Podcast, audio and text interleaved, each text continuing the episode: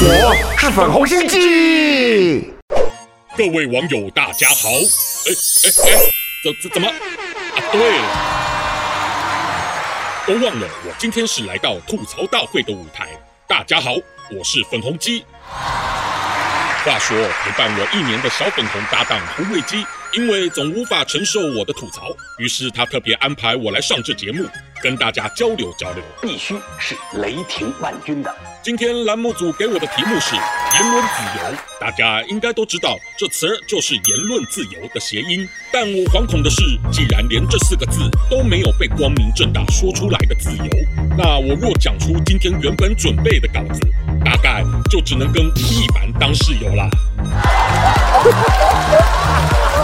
我刚上台前，赶紧复习了会党中央开示的《中国的民主》这本白皮书。我终于对习主席的先进思想有所顿悟。他的思想就像世人谈的鬼魂，没看见不能就证明没有啊。当我回想起了前主席胡锦涛曾对小学生说：“我没有想当主席，而是全人民选了我。”我才惊觉，原来能当上咱们主席的，都是懂得选择去找单纯懵懂的小学生，说了一个大人才听得懂的笑话。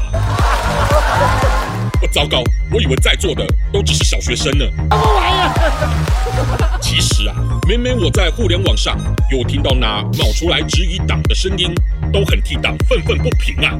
怎么都还有无知百姓如此不体恤党中央，又要为删除证据得多花钱吗？